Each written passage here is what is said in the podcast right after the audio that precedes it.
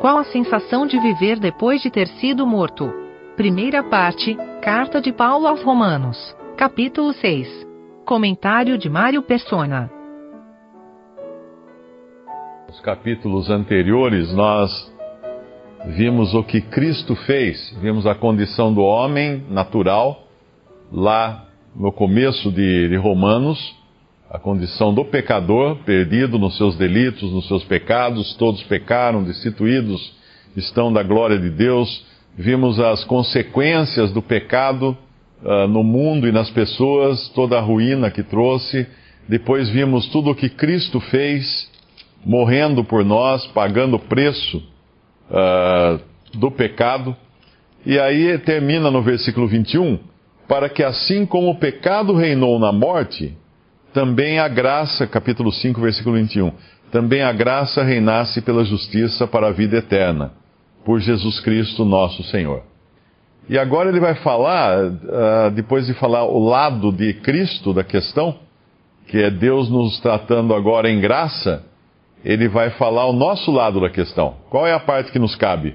Que diremos, pois? Permaneceremos no pecado para que a graça abunde? Essa é uma pergunta que normalmente um coração não convertido ou ainda que não tenha um completo entendimento da sua salvação, é uma pergunta que ele vai fazer. Quer dizer, bom, então eu estou salvo por graça, então eu posso pecar à vontade, porque quanto mais pecar, mais a graça de Deus vai se manifestar em mim, e assim não tem nada errado de pecar. Mas não é isso que vai falar aqui. Ele vai tratar de um assunto que é muito sério, que é a morte. Uh, Para começar, o próprio batismo, do qual fala o versículo 2, o versículo 3, ou não sabeis que todos quanto fomos batizados em Jesus Cristo, fomos batizados na sua morte?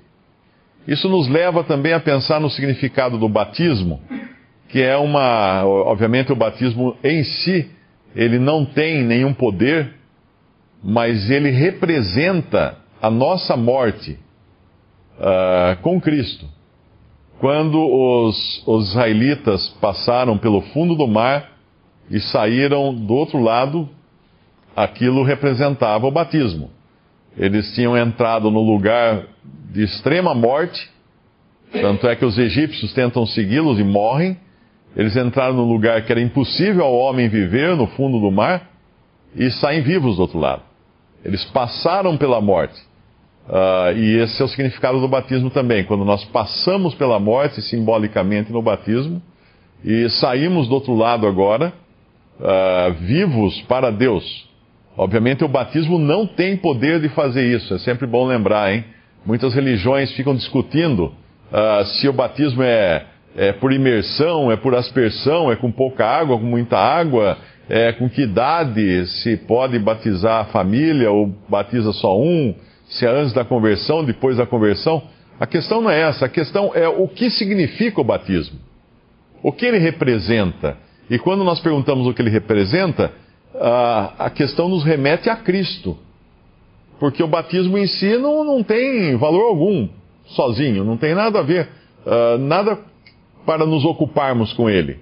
Mas aquele a quem ele representa, ou aquilo que ele representa, é o que deve ser a nossa ocupação. Quer dizer, Cristo morrendo por nós e ressuscitando e nos dando agora uma posição nova, de, de nova vida. Ah, o capítulo 6 também, ele termina outra vez com a palavra morte, no versículo 23.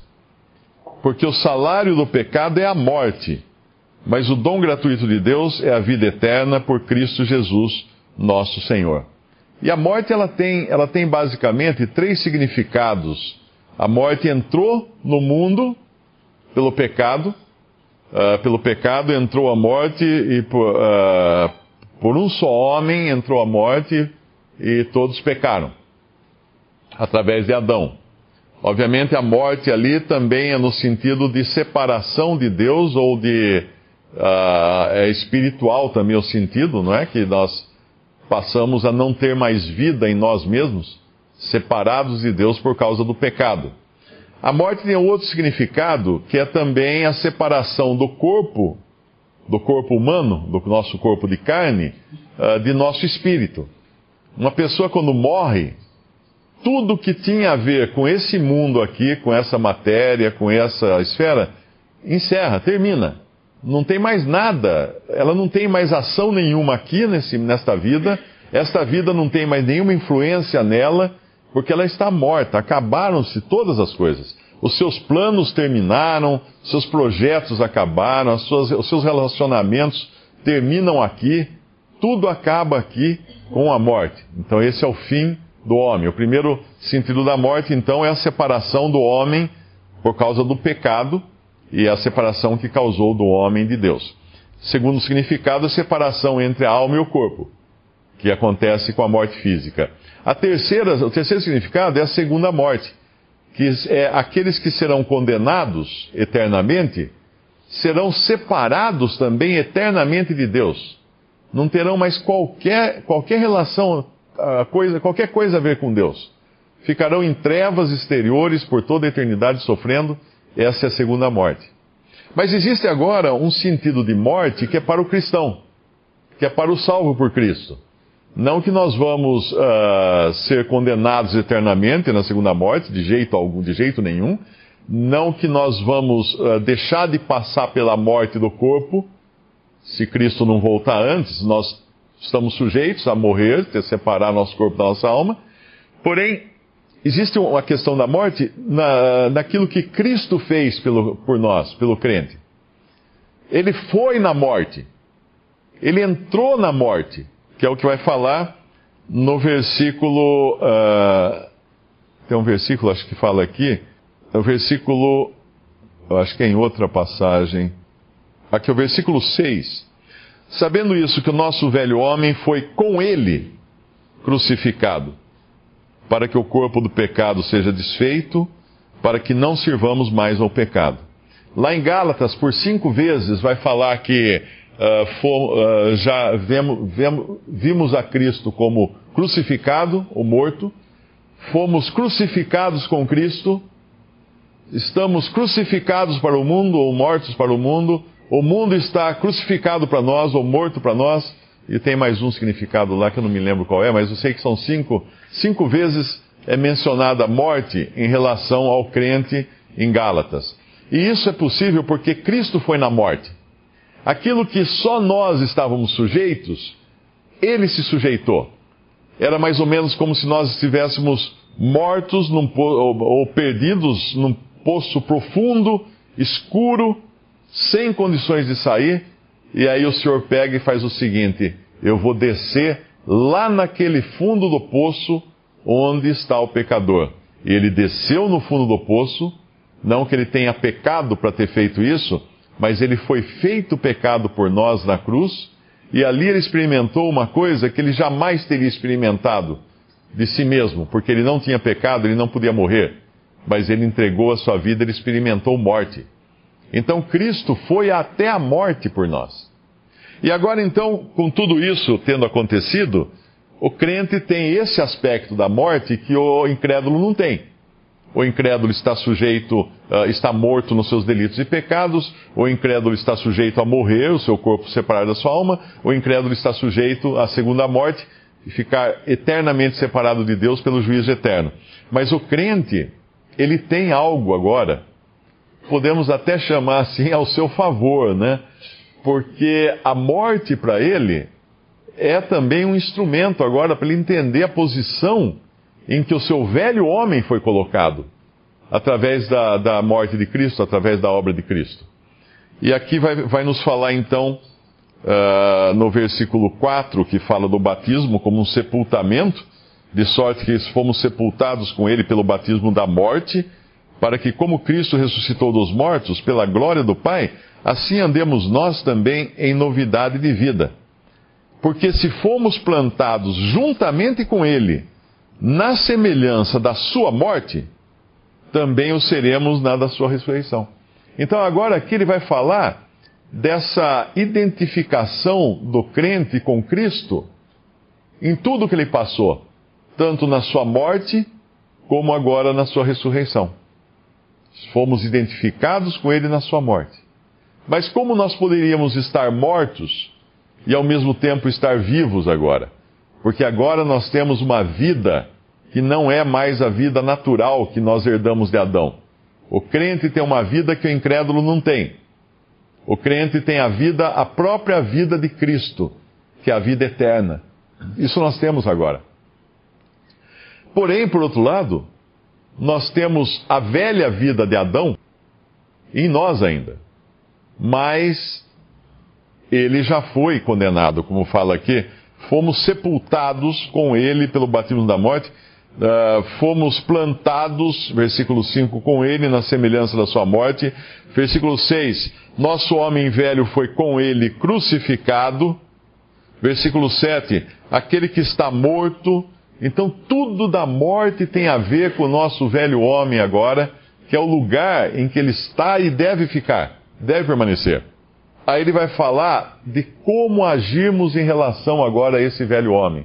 Se eu sei que ele foi condenado de uma vez por todas, porque na cruz Deus colocou um fim ao velho homem, como é que eu vou viver no, na energia desse velho homem? Eu não posso mais viver na energia do velho homem. Eu não posso deixar que o velho homem me comande agora.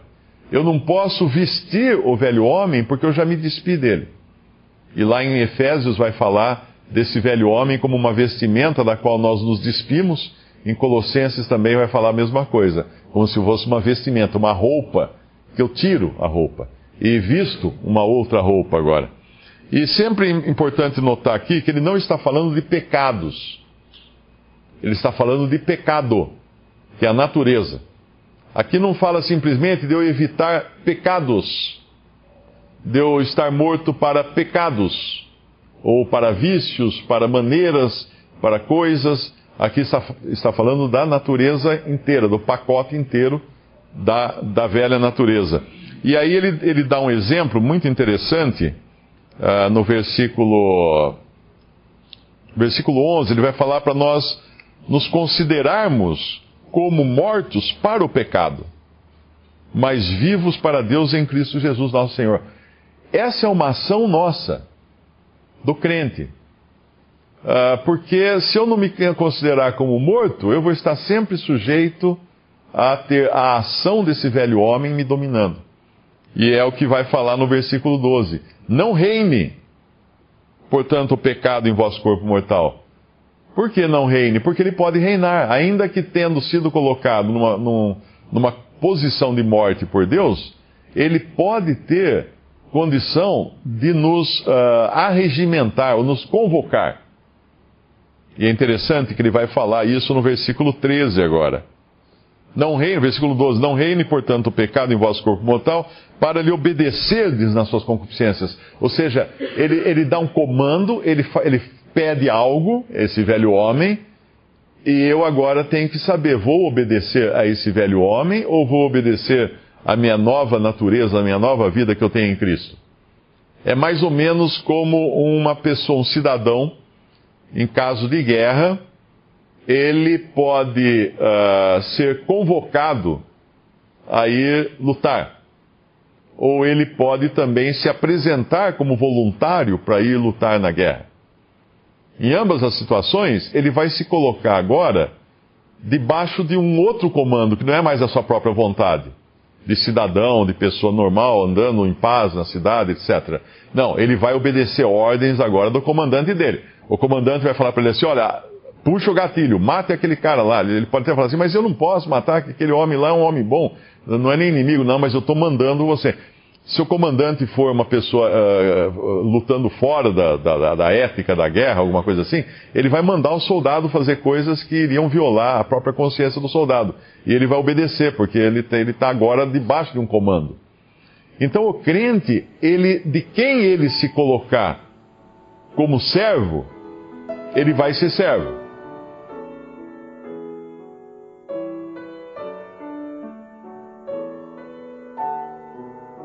Visite respondi.com.br. Visite também 3minutos.net.